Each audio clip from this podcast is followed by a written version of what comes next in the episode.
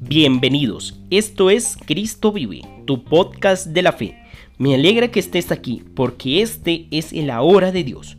Te quiero invitar para que pongas en manos de Dios tu vida, tus sueños, tus metas, para que no tengas miedo. Pon todo en las manos de Dios.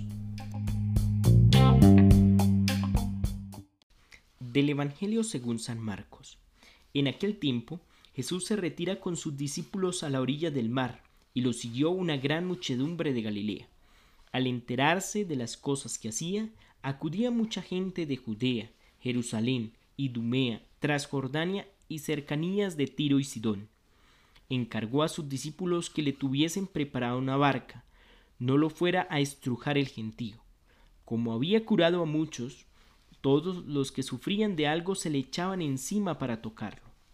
Los espíritus inmundos cuando lo veían se postraban ante él y gritaban, Tú eres el Hijo de Dios. Pero él les prohibía severamente que lo diesen a conocer. Palabra del Señor. Gloria a ti, Señor Jesús.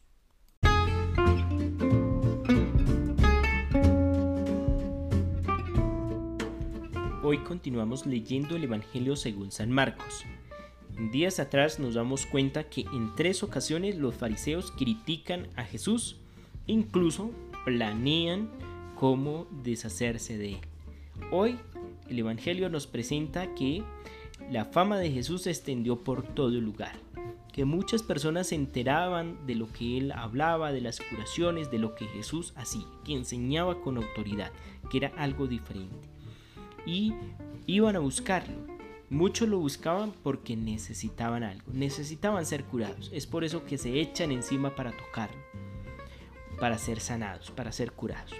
A lo mejor hoy tú también necesitas acudir a Jesús, necesitas escuchar hablar de Él, necesitas permitir que Jesús te hable con autoridad y a lo mejor necesitas tocarlo para ser curado. Pues te quiero invitar para que pongas tu vida en manos de Dios para que cierres por un momento tus ojos, pienses en Jesús, pienses en la mirada misericordiosa que te mira con amor y que a lo mejor te tiende la mano para poderte levantar, para poderte sanar, para poderte curar, para poder devolverte la vida. Un abrazo y un excelente día. Si te gusta este podcast, te invito para que lo compartas.